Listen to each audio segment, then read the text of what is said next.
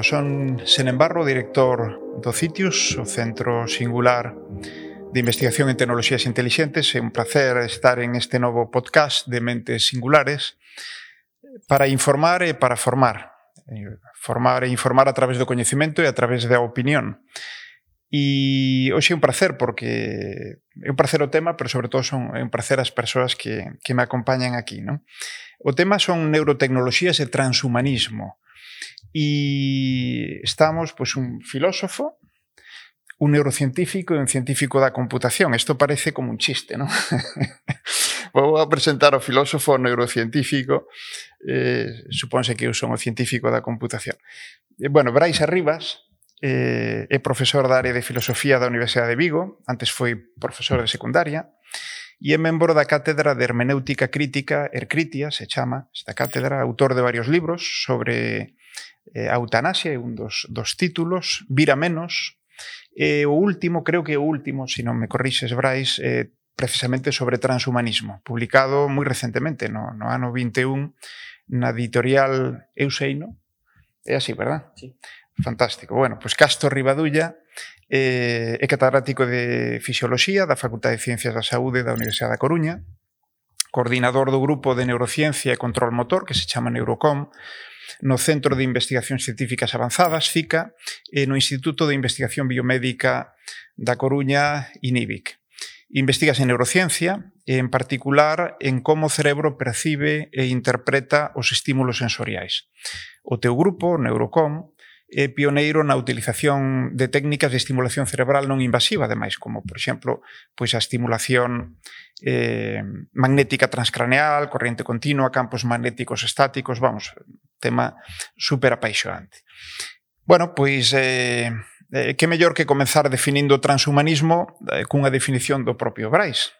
Eh, saquene do teu libro, Transhumanismo. E dis, se tivésemos que definilo, o transhumanismo, claro, apelando á súa máis pura esencia, caracterizaríase como un movimento filosófico e cultural que se interroga sobre o debir da especie humana interpretando que o estado actual de certas ciencias e das tecnoloxías asociadas a elas permiten a súa optimización.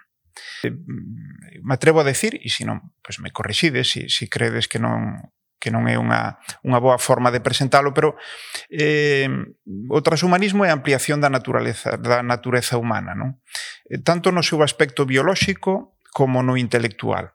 E resumindo aínda máis, poderíamos decir que en última instancia aspiramos á eternidade e á superinteligencia, non? En última instancia. Eh, a fonte principal de avance do transhumanismo son as tecnoloxías intelixentes e as biotecnoloxías, e dende logo os seus moi amplos, moi amplos soportes científicos. Non? A igual que con outros ámbitos da tecnoloxía, movémonos entre os tecno-optimistas e os tecno-pesimistas. Eh, Francis Fukuyama eh, di que o transhumanismo é a idea máis perigosa do mundo, eh, por tanto parece que sitúase claramente nos, nos tecnopesimistas, ¿no? Eh, mentras que hai transhumanistas hiperoptimistas, do que quizás Max More é o, o seu profeta máis destacado, ¿no?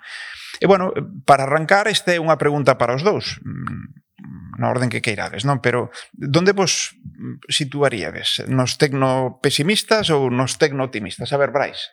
Bueno, eu, eh, en primeiro lugar, agradecer agradecer a invitación. Para mí é un placer acompañarvos hoxe para falar de, de transhumanismo. Eu permitídeme que nesta pregunta pois non me sitúe nin nunha esfera nin noutra. Eh, eu creo que de, de partida debemos de asumir que o ser humano é un animal técnico, forma parte da súa esencia constitutiva, dende a súa orixe bueno, pois o seu modo de vivir e de, e de habitar estivo ligado á transformación da realidade externa, non? Sabemos que o ser humano eh, transforma o entorno, adapta o entorno ás súas necesidades en vez de adaptarse ao entorno. E, eh, ten que ver eh, co desenvolvemento de outras características que son moi definitorias do que é, non? A creatividade, a imaginación, está ligada eh, ao proceso de, de cerebración e, polo tanto, ao desenvolvemento do proceso de, cere de cerebración e ao desenvolvemento da, da intelixencia, así que en realidade os seres humanos, pois efectivamente somos somos técnicos. Eh, nese sentido non se pode comprender eh, o mundo humano sen, bueno, pois o acompañamento constante de, de ferramentas, de artiluxos, de máquinas, se ben é certo que cada vez máis complexas, cada vez máis sofisticadas, con algunhas delas cunha capacidade enormemente intrusiva non só no entorno, sabemos o que estamos na época do antropoceno, senón efectivamente na nosa propia bioloxía, no noso propio corpo e efectivamente na, na nosa propia mente. Entón, eh, eh, nesta esfera eh, eu creo que o que se debe de ser é moi cauto en relación a certos discursos que efectivamente poden caer nunha especie de ilusionismo que nos convenza de que a salvación se atopa a través únicamente do desenvolvemento de, de tecnoloxía, que, bueno, forma parte un pouco da, da mentalidade occidental dende a época ilustrada, non? Un pouco esa idea de que o progreso da humanidade vai acompañada do desenvolvemento técnico-científico, e esta idea a recollen e a usan moi ben no seu beneficio os, os transhumanistas ata conformar un, un programa que, bueno, para algúns, para os máis visionarios, ti citaches a Max More, pois parece ser propio dun, dunha religión, non? As veces se presentan cun certo mesianismo, como se viñesen a salvarnos, a salvarnos de todas as catástrofes, e un nese sentido me parece que hai que ser eh, bastante cauto.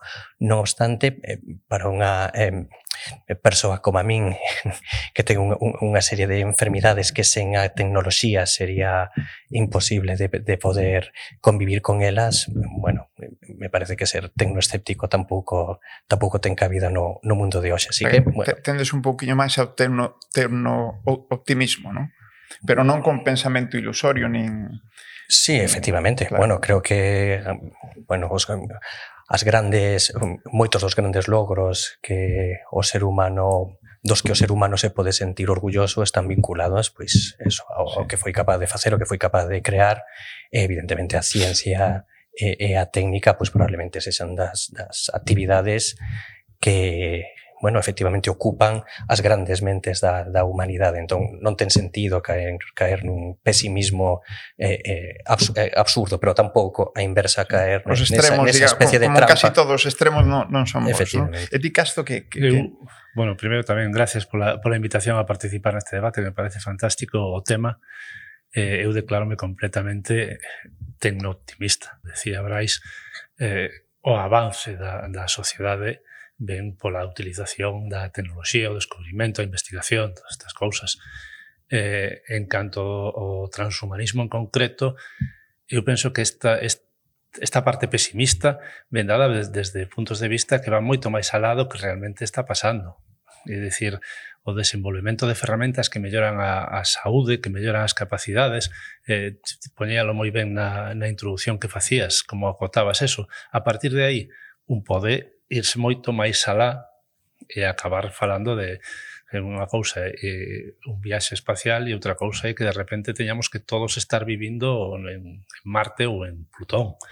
Non, pois eso, que, que, unha, que podas facer algo, primeiro, non significa que o teñas que facer, e segundo, non estamos en condicións de facer moitas desas cousas que, que se erixen en grandes, eh, non sei se líderes de opinión sobre transhumanismo, a veces din cousas que, que estamos discutindo.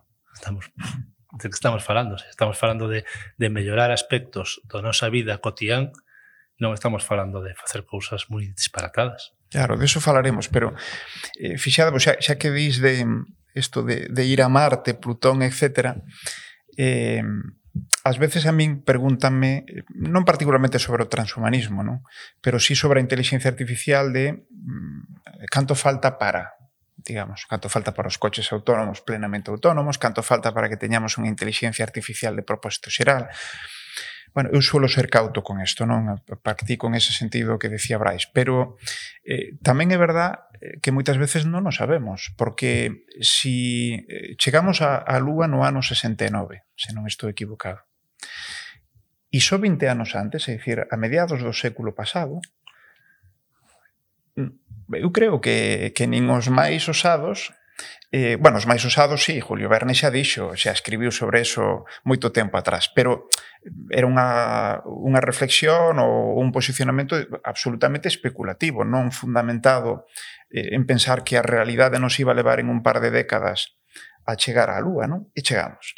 Por lo tanto, eh, nun, sí. nunca sabemos. O, o eh, mundo... Estou eh, de acordo. A investigación vai a unha velocidade, no caso da investigación en neurociencia, a máis velocidade aínda. Eu acordame claro. cando me empecé isto hai 30 anos, que para mí son moitos, pero a nivel de tempo e nada, se si me din os experimentos que podemos facer agora no laboratorio, claro. eu digo que eso é imposible. Imposible. Claro. É imposible. O sea, a, a tecnoloxía, a capacidade que temos para, para mirar o que está pasando dentro dun cerebro, para interpretar o que está pasando dentro dun cerebro, non ten nada que ver ca que tiñemos hai 30 anos.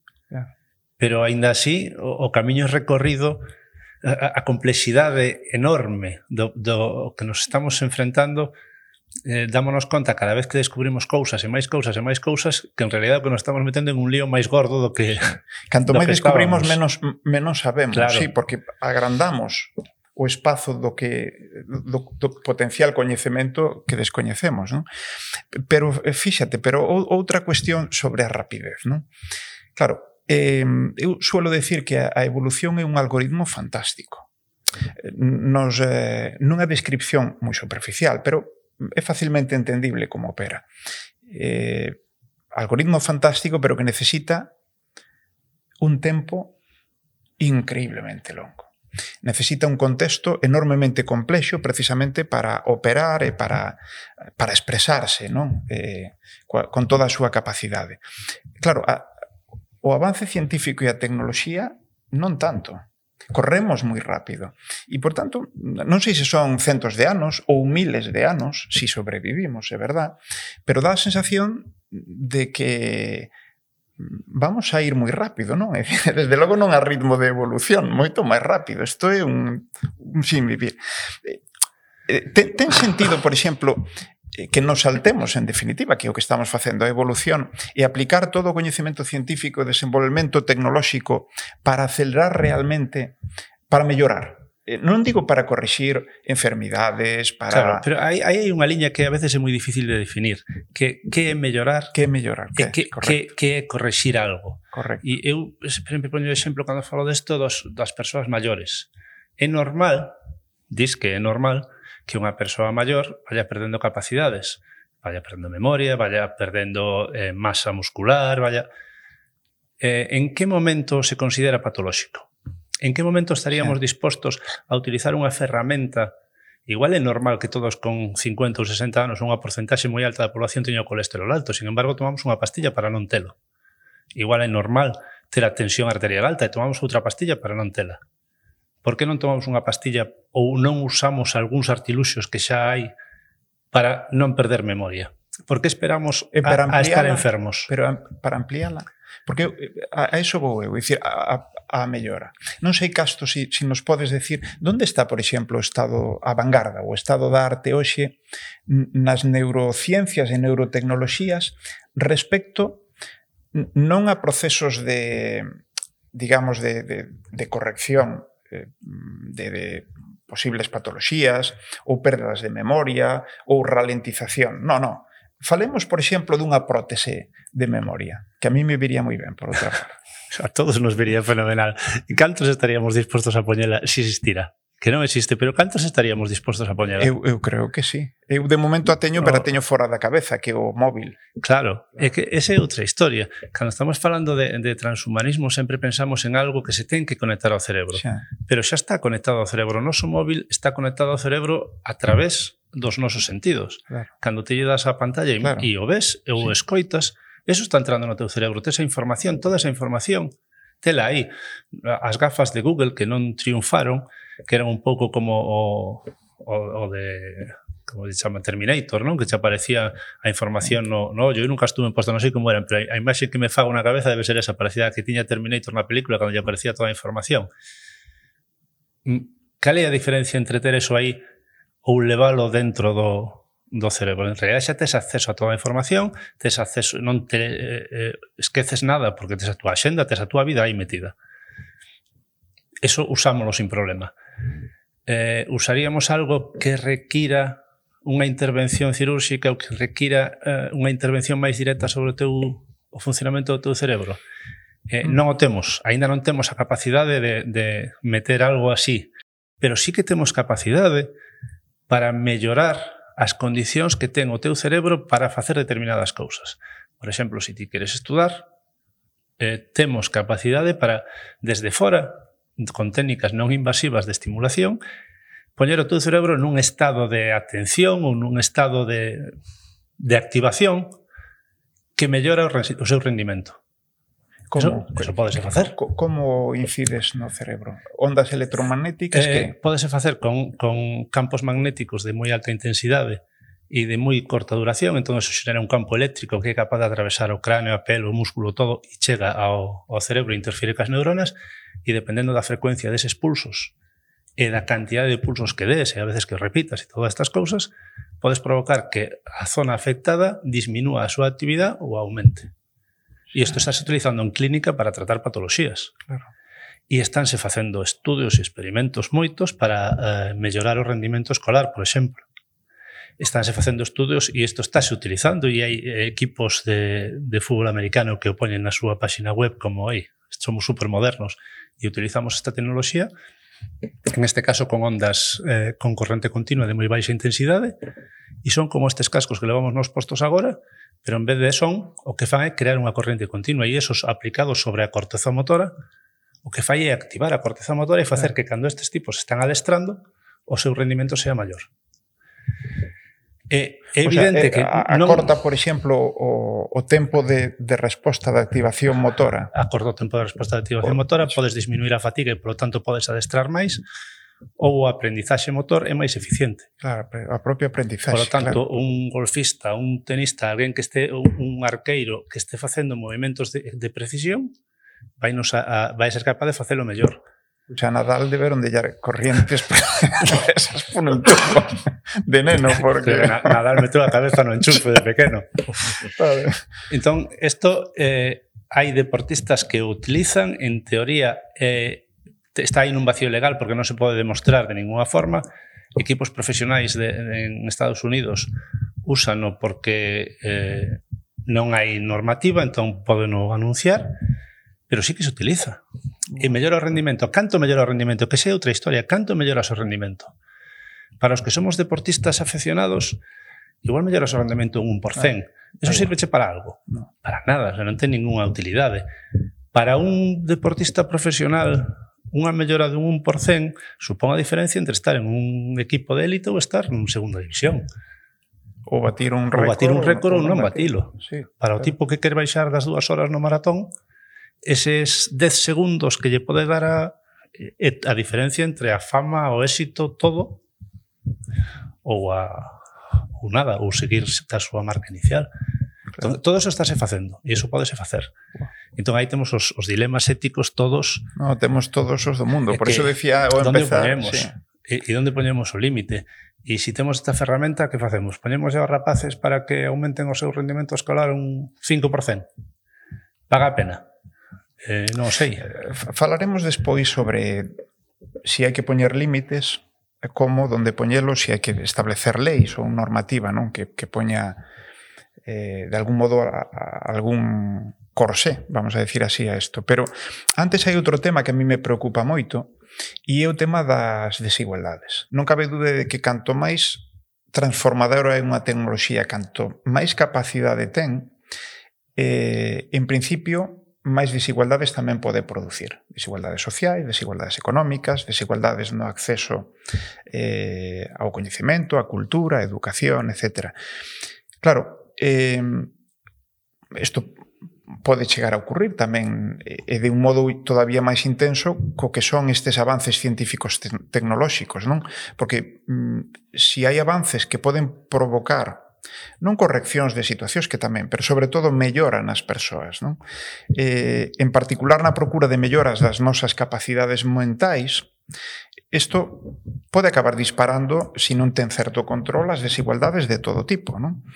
Como quizás nunca ata agora. Eh, imaginemos, pois, eh, caso estaba poñendo o exemplo pois, para o que é as melloras de aprendizaxe motor, coordinación motor, etc.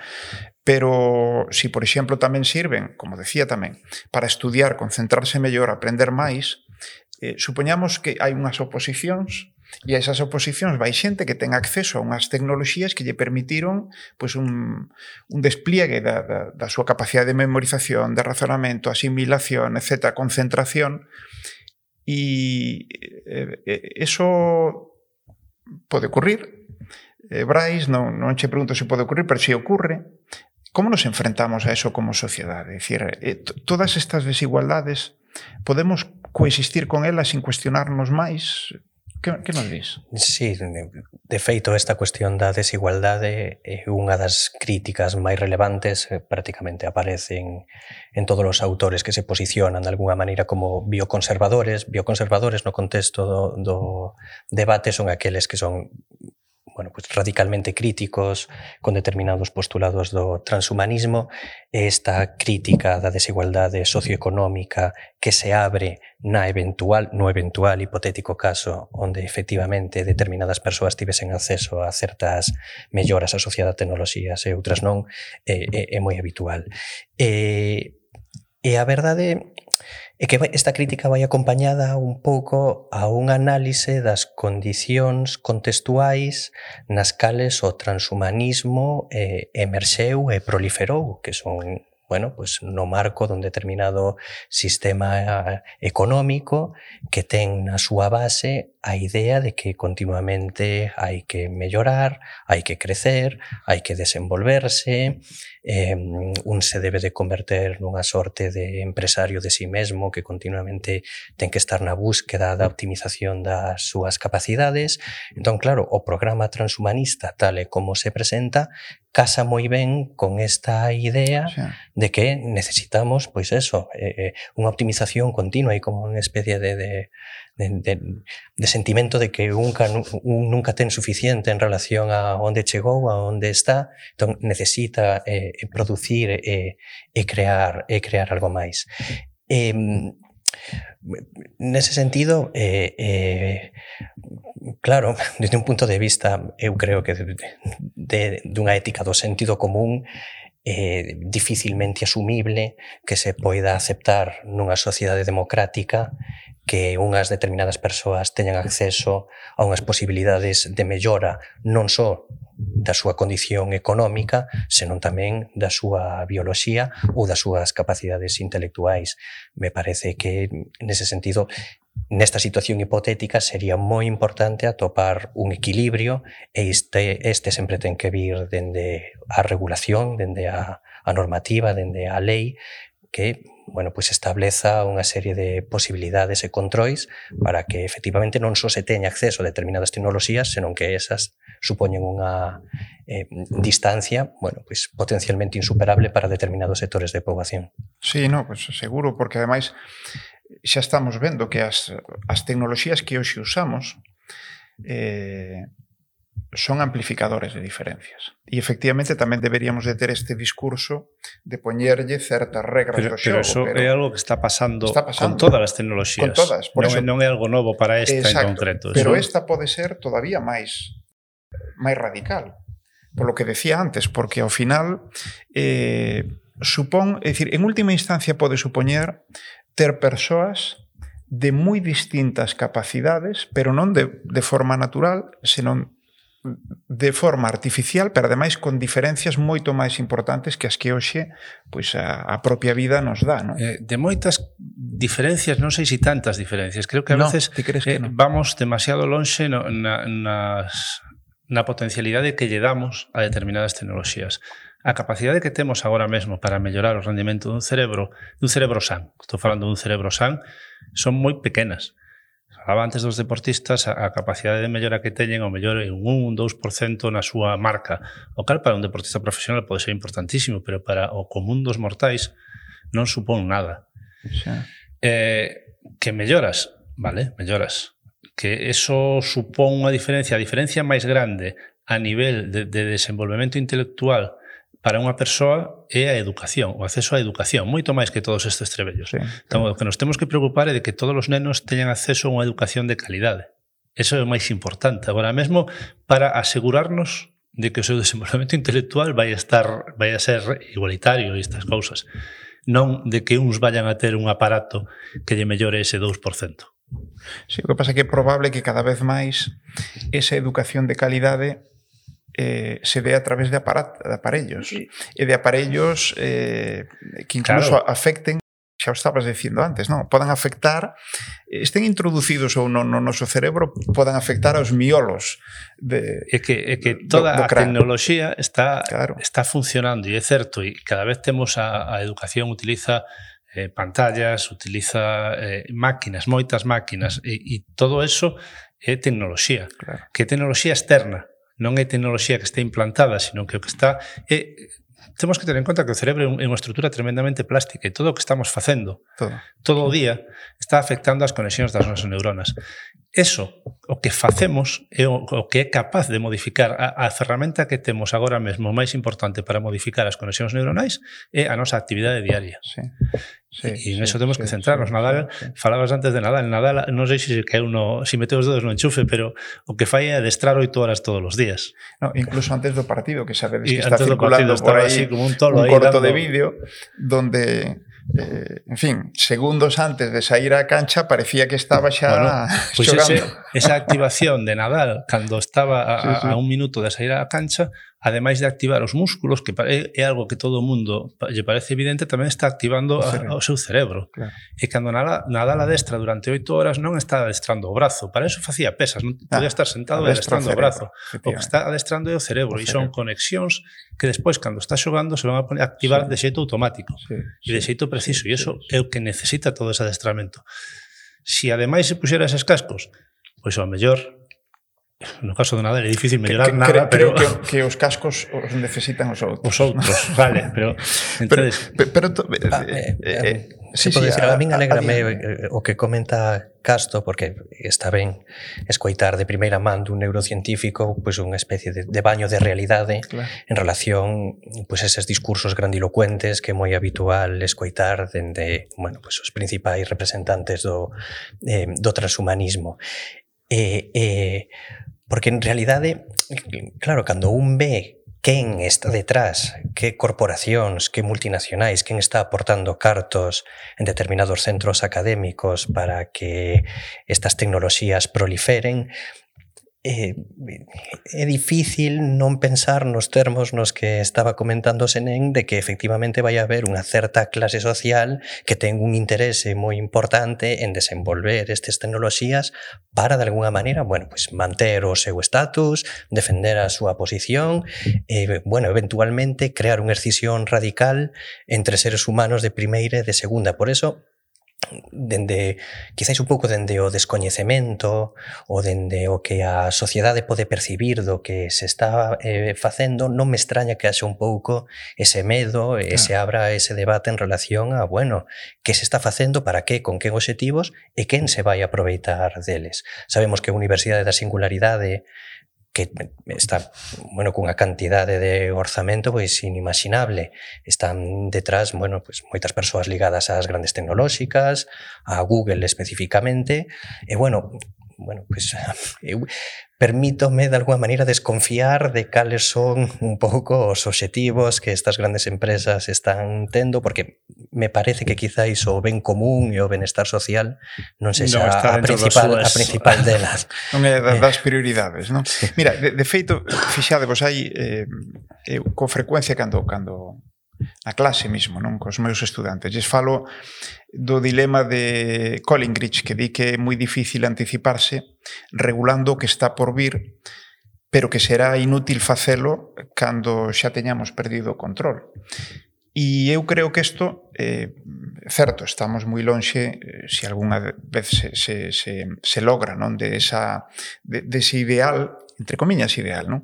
En última instancia que sería a vida eterna, a superinteligencia, pero pero insisto, volvo a recordar o tema da lúa e dos avances ás veces espectaculares, avances disruptivos que de pronto nos sitúan en outro nivel dentro do que é a evolución da ciencia e tamén da tecnoloxía, non? Pero é que ao dilema de de Colin Grist neste caso eu creo que se une tamén unha mal chamada lei, pero así se coñece, lei da Mara, que di que eh, tendemos a sobreestimar o impacto das tecnoloxías no curto prazo e, sin embargo, a subestimalas no, no longo prazo.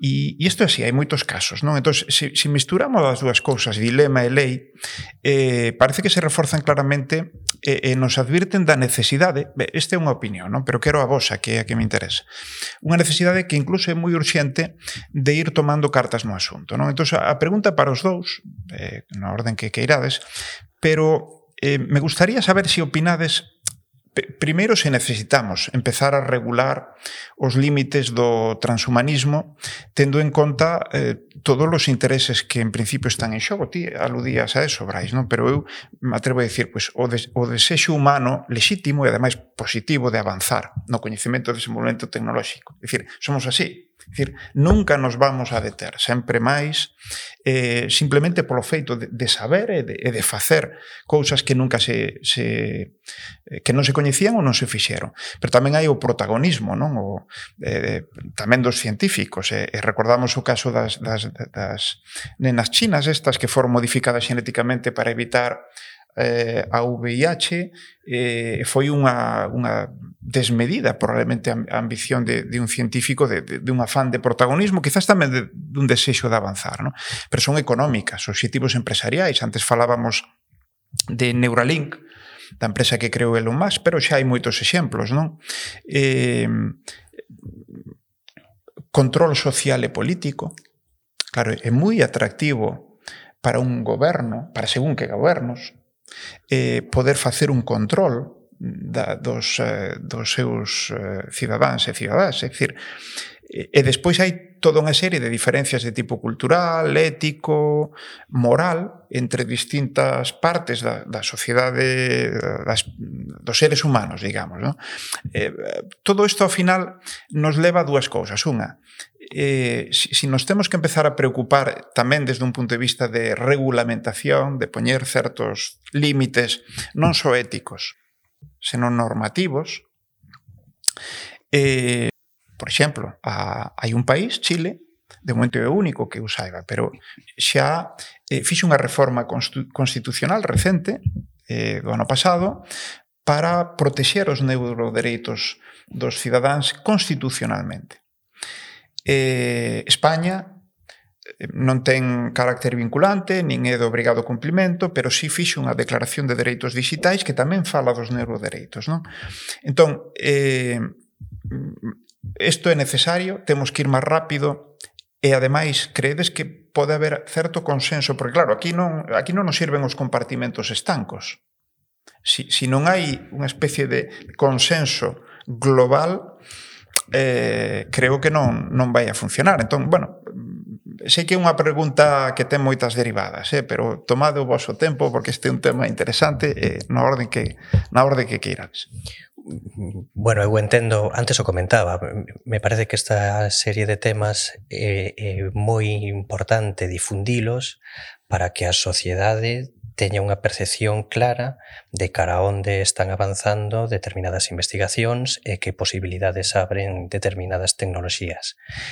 Eh, porque me parece que aínda que efectivamente hai que buscar consello en especialistas, en expertos, neste caso en neurociencias ou en xenética ou en inteligencia artificial mm, para ver un pouco para, para sentar os pés no chan e, e entender efectivamente de que estamos falando, pero unha sociedade desinformada que non ten unha idea máis ou menos clara ou rigurosa de cara a onde avanzan, como digo, determinadas investigacións, bueno, mal vai a poder controlar aos legisladores para que efectivamente eh, impo, eh, eh, propoñan unha serie de legislacións que sexan capaces de controlar dunha maneira rigurosa eh, este tipo de de momento, eventualidades. Eh, eu eh, eh, vou retomar, vou coller un pouco o discurso de, de Casto de, de, bueno, pues, ser un pouco cautos en relación á inmediatez deste, deste tipo de, de aplicacións.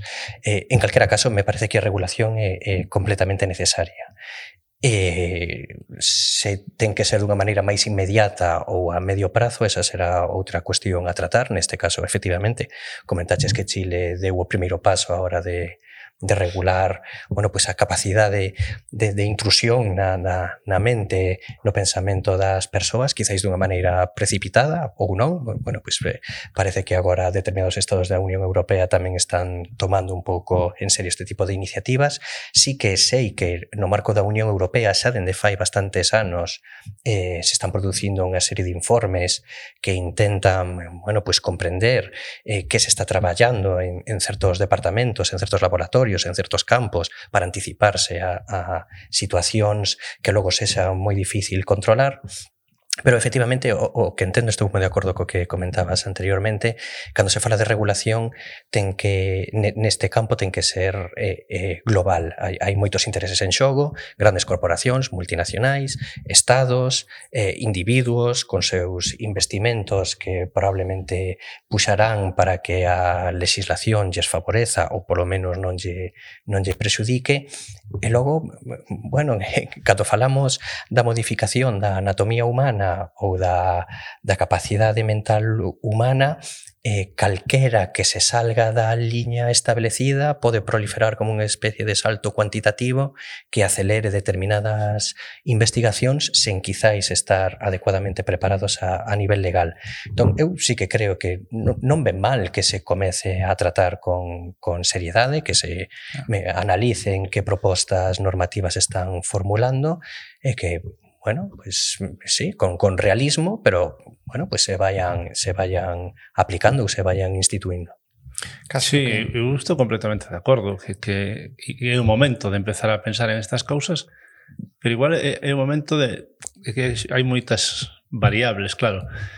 É o momento de empezar a pensar igual en cousas máis de inmediatas e non en cousas tan xerais como se están pensando. Cando sí. falamos de neurodereitos e cando se falan de, da, da legislación chilena, que se aproba que nunca se poderá eh, intervir sobre o, o, o libre albedrío. É dicir, a persoa ten que ser capaz de tomar as súas propias decisións. Non lle podes meter uns electrodos na cabeza e dicir, agora vas a facer o que eu quero. Vale. Eh, é unha cousa como moi global e moi obvia. E eu creo que desde ese punto de vista calquera país estaría de acordo, bueno, igual algúns non, pero eh, en que eso, eh, o, que non podes eh, cambiar quen é unha persoa, que é outro destes neurodereitos, non? Non podes facer cambiar quen eres ti.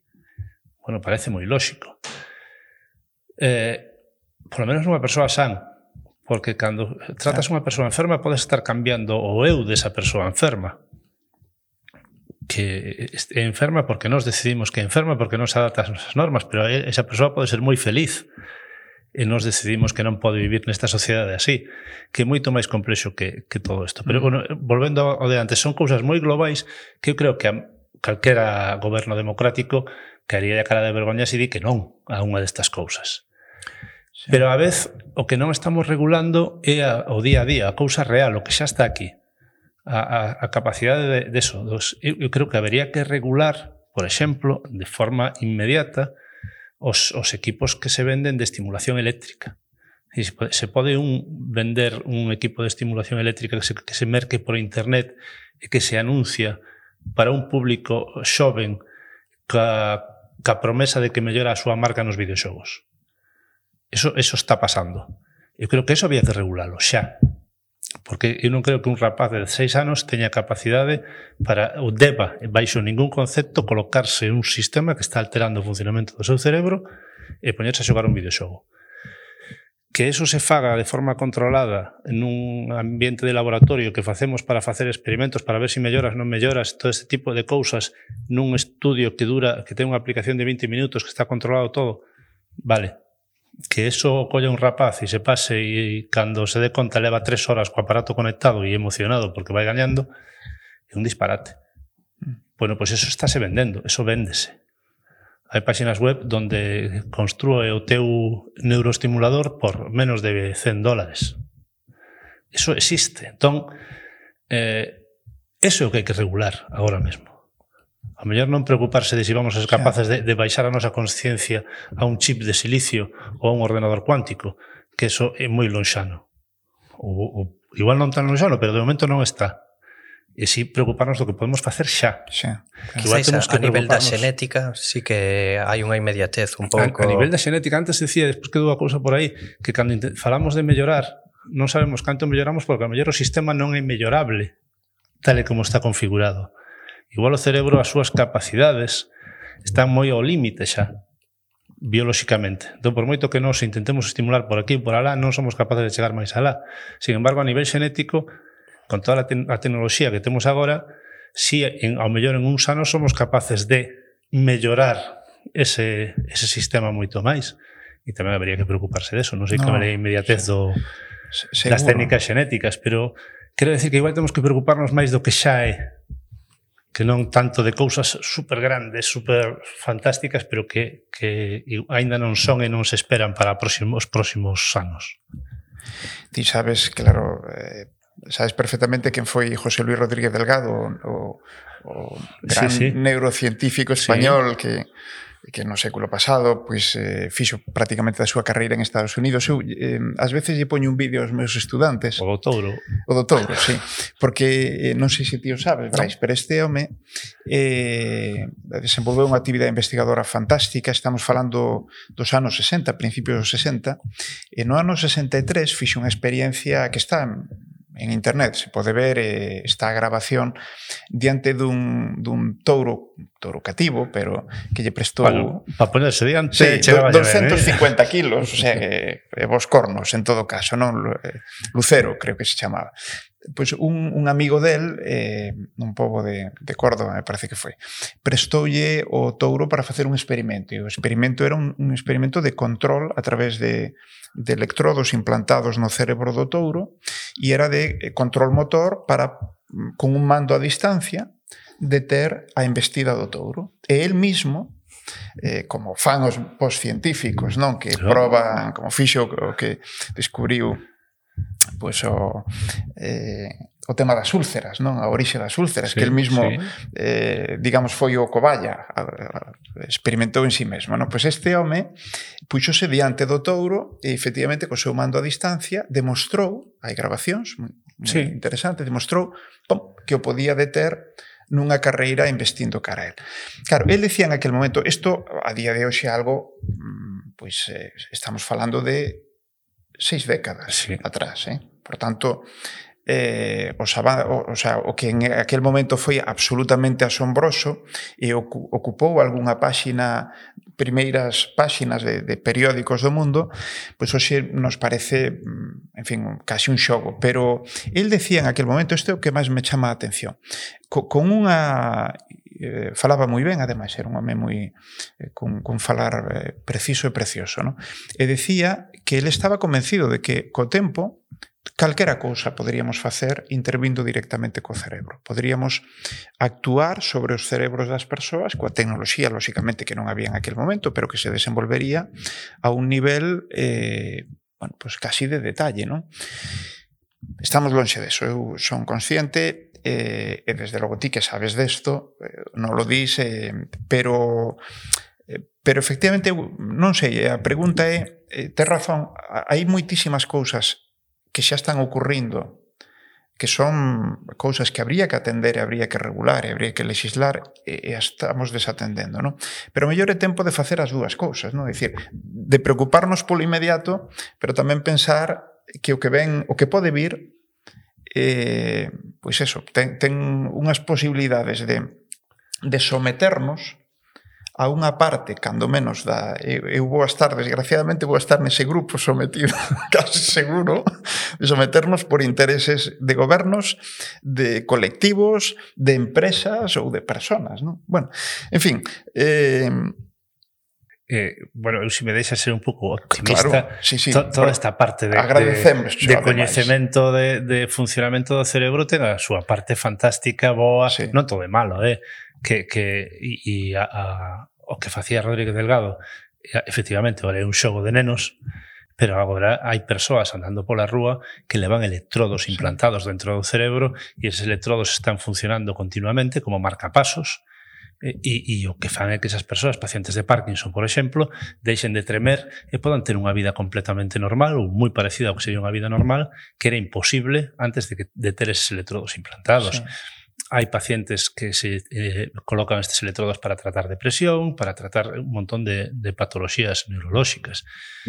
Eh, estamos eh, facendo eh, prótesis neuronais, o sea, prótesis neuronais, prótesis que se colocan na corteza cerebral, electrodos de estimulación que se colocan na corteza cerebral. Como periféricos. Que, no, estos son invasivos. Ah, son, ah, son invasivos, son invasivos son e, e o que fan é transmitir sinais desde o mundo exterior ao interior do cerebro e facer que unha persoa que está cega sexa capaz de percibir imaxes. Son unhas imaxes que requiren moito entrenamento para que a persoa acabe percibindo cousas, pero eh, identificando patróns e todas isto, pero, pero chega a facelo. É dicir, temos unha tecnoloxía fantástica. Ah, sí. Cando eu falaba antes de que nos últimos 30 anos a mí me contan algunhas das cousas que se fan agora, eu decía, eso é imposible, non estánse facendo. E cousas moi boas. E, e falábamos antes de empezar a entrevista dos sistemas de, de que son capaces de, de recoller a actividade cerebral e traducila a palabras e persoas que, que están tetrapléxicas, que non son capaces de falar, simplemente co pensamento son capaces de, de escribir, o sea, de que unha máquina recolla ese pensamento e o traduza en, en, en un texto. Eso é algo fantástico e que hai uns anos era impensable e agora faise. É que eu creo que hai unha distancia que cabe considerar que é moi interesante entre aquelo que é curativo ou preventivo do que é aumentativo. Entón, claro. Entón, ante o curativo e o preventivo, é preventivo non hai ningunha dúbida. Pero o que vou que... é que o curativo e o preventivo está mellorando moitísimo, moitísimo, moitísimo e é capaz de facer cousas inimaginables hai un, moi pouco tempo. O aumentativo non.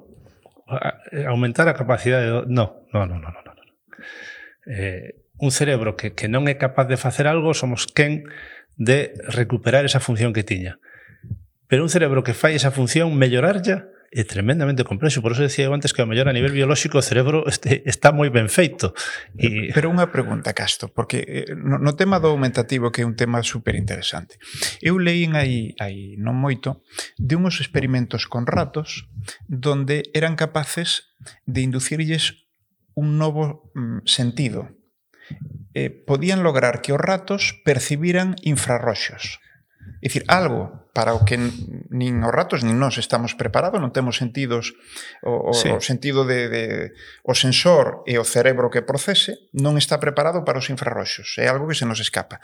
Bueno, pois eh, aquí podían modificar a, o cerebro para facer que efectivamente eses ratos puideran percibir os infrarroxos. Ese é un novo sentido, ese é aumentativo, non? Eh, é aumentativo, depende despois o que vexas e o que percibas e, e como eso te afecta aos outros. Porque eh, ti, ti bueno, ahora mismo claro. estás vendo unhas cores. Si non sei exactamente como sí, facer si experimento pero, pero formas si o que de percepción, faz claro. É introducir un, un receptor que sexa sensible ao infravermello no, na, na túa retina, eh, esa información está chegando ao cerebro e ten que de algunha forma mesturarse ca que xa estaba chegando dos outros sí. das outras cores.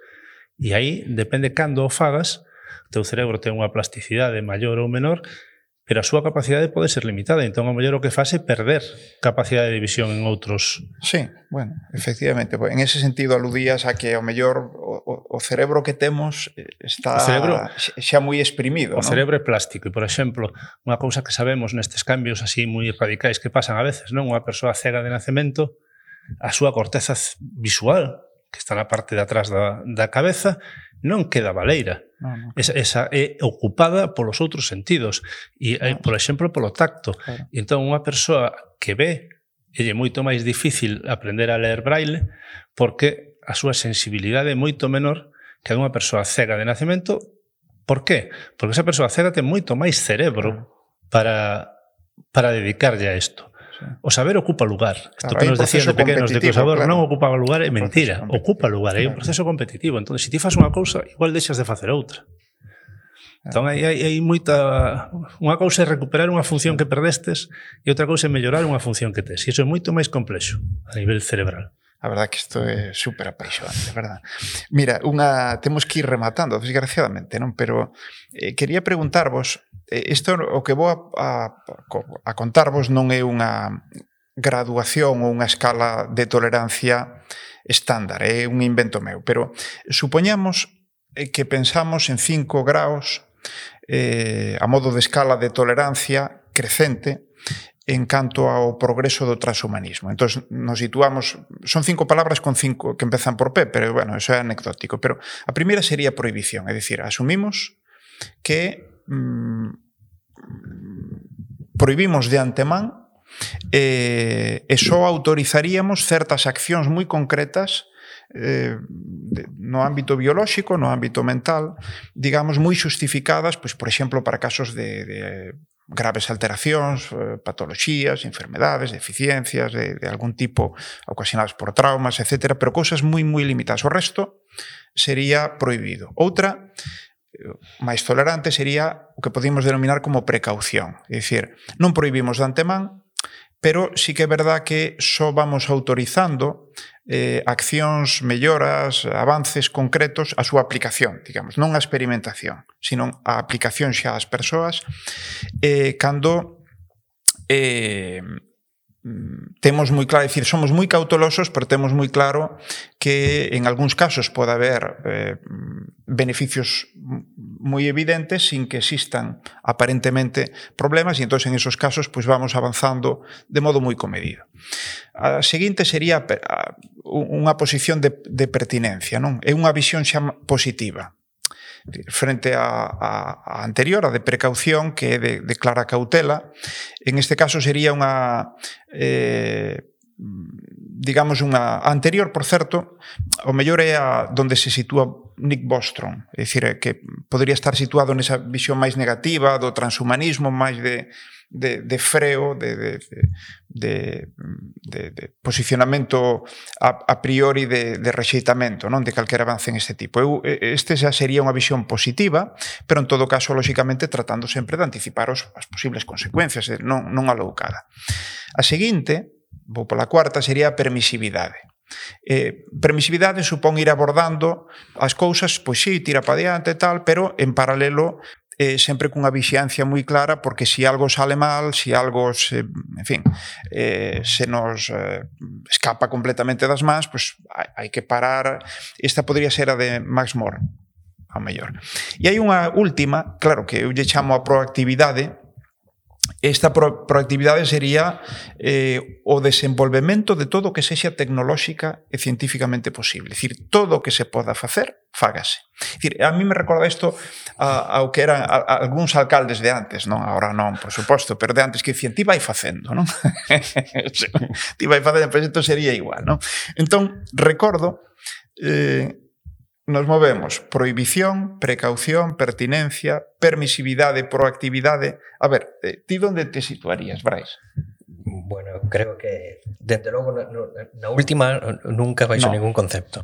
Eu creo claro. que es el libertarianismo, extremo, un pouco arrogante que, que... Eh, que amosan certos representantes do transhumanismo, non só no transhumanismo, senón tamén noutras esferas é, é claramente perjudicial, claramente rexeitable, un pouco eh, arriscado demais. Eu neste, nesto, custame dicilo, pero me sitúo nunha esfera máis conservadora, mm. probablemente me movería entre a, a precaución e, e a pertinencia que comentabas. Eh, coido que hai que, sobre todo cando estamos falando da transformación da bioloxía humana, cando estamos falando, por exemplo, da falouse pouco de, de xenética e sería algo interesantísimo que tratar cando estamos falando da modificación da liña xerminal claro. dos individuos, hai que ser tremendamente cautos, analizar con moito detemento cales son as posibilidades que se abren eh, eh, a mínimo que se poida topar que hai un risco que se poida escapar do control, pois agardar, ver como evoluciona o desenvolvemento da, da tecnoloxía ou o coñecemento na esfera unha disciplina concreta na que se sitúe esta e a partir de aí pois ir avanzando con moita cautela. Eu creo que hai determinadas portas que logo é moi complicado pechar, pechar. este tipo de, de actividades nos sitúan ante, bueno, posibles escenarios bueno, moi complicados de xestionar, así que Claro, o sea que ti entre o un que sería prohibir por, por poñerlles entre dous e o tres, diría. Entre un e o cinco que entre prohibir e dalle pa diante un 2,5. Aí é onde bueno, te, te porías, non? Sí. Claro. Sí, bueno, moi ben. Eh, por certo, mm, xa antes comentei eh, tes toda a razón do mundo, o transhumanismo non é só que afecta o intelecto, a mente, sino a propia bioloxía, o noso corpo, pero xa comentei que íbamos a centrarnos, sí, sí, sí. porque senón é un mundo absolutamente inabarcable, xa o é esta parte, non? Eh, donde te situarías ti, Castro? Eu diría un pouco máis... Eh, un poquinho máis adiante. Máis adiante, si, eu estaría entre 3 e o 4, pero no 3,75. Caramba, no? mira, mira. Sería moito máis permisivo. Sí. Non no, no, no liberalismo total que sería o 5, ese, esa cousa de vai facendo, no, no, eso non se pode facer. Que despois temos a costa chea de, de chalés e de hotéis e claro. cousas raras e xa un disparate. Non se tiran, no? Claro. Pero non, non, pero eu creo que é moi difícil poñerlle portas ao campo e o coñecemento ao final eh, xenera aplicacións e esas aplicacións con, con regulacións e con, con todas as normas que queiramos, pero vanse a ir, hai que ir eh, vendoas e ver como a donde nos levan Non podemos. Oye, Eu creo pues... que non vamos a poder poñer... En canto estes sistemas se desenvolven, eh, hai que, por suposto, avaliar a seguridade. Eh, fixadevos que eu eh, acabo de decir en un momento que isto ten que estar moi controlado, o sea, que non se pode así, ala, alegremente, ah, temos isto que se pode usar, veña, poñémolo aí no, en Amazon e todo o mundo pode mercalo e todo o mundo que o probe, despois se pasa algo xa veremos, non. Sino, con moito control, os protocolos moi claros, e despois decidir para que se pode usar ou para que non se pode usar, pero en principio a, as aplicacións hai que investigalas e hai que facer todos xa, vexote moi moi botado para diante. Eu, eu, eh, é que eu fago estes experimentos eu quedo no menos tres que non, eu estou con estas historias. No, claro, efectivamente no, eu, eh, eu, te entendo perfectamente pero eu quedo menos tres eu creo, creo men, quedo menos esa pertinencia non? De mm, bueno de, de unha visión optimista desde, dende logo, optimista do que é a ciencia, do que é o desenvolvemento tecnolóxico, pero ao mesmo tempo, conforme, antes o decía, non conforme esa tecnoloxía é cada vez máis poderosa, máis potencialmente transformadora, tamén creo que hai que mm, acompañala sempre con, con moito sentido. Non? E, e, e ás veces o sentido é regular, e ás veces o sentido é poñer eh, cautelas ou límites ex ante É saber non, deterse. Non creo correccións que... ex post nada máis, non? Claro, pero aquí hai que ver que ese desenvolvemento destas novas tecnologías moitas veces non ten que ver con estas cousas que estamos falando aquí tan globais de, de mellorar cousas, xa, sino claro. De, de tratar patologías. A, a maioría no, das, sí. destas historias veñen por aí que despois sale, oye, se si son, capaz, son capaz de mellorar a unha persoa que está enferma, son capa sería capaz de mellorar unha persoa que está sangue, entón xa entramos en outro nivel. Pero esa é a visión do científico honrado, Castro. Vale, pois pues esa é a miña. Eh? Claro, no, no, por eso, por eso, pero, pero hai que eh, hai que pensar na visión de outros intereses. E eses outros intereses, como antes aludía, son intereses económicos mm, abrumadores moitas veces, porque isto isto move a economía, sí, vai claro. a movela cada vez máis, é dicir, a economía xa é unha economía absolutamente digital cada vez máis. E cada vez máis, pois, eh, eh todos estes dispositivos, eh, formas de de control ou de interés de control, bueno, non sei. Non, non quería desde logo pechar co, con, con un con un discurso meu. Entón, temos eh, teño máis preguntas, pero o que non temos é máis tempo. E ademais non podemos abusar de vos que tan xenerosamente pois eh decidistedes compartir pois co sitios e a través dos sitios co mundo a o voso tempo e sobre todo o vosso coñecemento, que é tremendamente valioso. Entón, eh, quero que rematedes como vos dé a gana, eh, pois o mellor eh, con algún tipo de reflexión, con, con algún tipo de, de, de bueno, de, de ambición, como que irades? Eu, desde, desde o punto de vista do neurocientífico, eh, a mensaxe sería sempre positiva tendo en conta que, que os avances e a velocidade a que vamos eh, enorme e o, o cerebro humano é unha das últimas fronteiras que nos quedan. Isto é un tópico, pero é, é real. Pero, por outra parte, tamén eh, decir que temos traballo para rato, que non me preocupa que se nos acabe o traballo sí. pasado mañán porque descubramos todo. Que, que o que nos queda para chegar ao mellor a esas ideas tan grandes, tan de traspasar o noso cerebro a unha máquina ou de conectarnos de xeito eh, digamos, cotián con máquinas para mellorar as nosas capacidades, estamos moi, moi, moi lonxe de, de esas desas cousas. E, de feito, non creo que sexan os obxectivos da maior parte da, da investigación que se fai. A investigación, eh, algunha investigación básica simplemente con, coa, con a idea de mellorar o coñecemento que temos do, do funcionamento do cerebro, outra aplicada a, a patoloxías, a moitos a cousas distintas que se poden aplicar, pero desde logo non creo que na maioría dos do que son os neurocientíficos estén preocupados por ese tipo de cousas tan grandes e tan, me parece que eso está se vendendo máis do que agora mesmo se pode se pode facer. Moi ben, Casto, gracias. Brais. Pois eu quixera rematar de alguna maneira defendendo a necesidade da interrelación que debe de existir, que creo que é moi enriquecedora entre ciencias máis duras ou máis vinculadas directamente á elaboración de tecnoloxías e ás humanidades, mm. neste caso en concreto a, a filosofía ou a filosofía moral. Me parece que este tipo de cuestións que estivemos a, tratando amosan a gran cantidade de dilemas que se abren ante o científico en relación á súa actividade e e como é difícil chegar a unha conclusión que sexa razoable apelando únicamente ao método científico. Entón, debemos claro. de recurrir ás veces a argumentación especulativa, ás boas razóns que nos convenzan e que nos persuadan e a este tipo de razoamento creo que toda a sociedade está aberto en ese sentido. A vez se pode producir unha conexión co, co resto da, da sociedade. Entón, me quedo un pouco con esta vinculación que se pode establecer eso, entre ciencias bueno, pues, e humanidades. Eh, eso explica porque aquí está un neurocientífico, un filósofo e un científico da computación. Bueno, por hoxe temos que deixalo aquí. Eh, eh, seguro que todos o sentimos, que nos gustaría continuar, pero eh, volveremos. Este tema non me cabe dúbida de que eh, de cando en vez será tratado nestes podcast do Citius, pero Ata aquí chegamos. Gracias de gracias. verdade. Moitas gracias. gracias.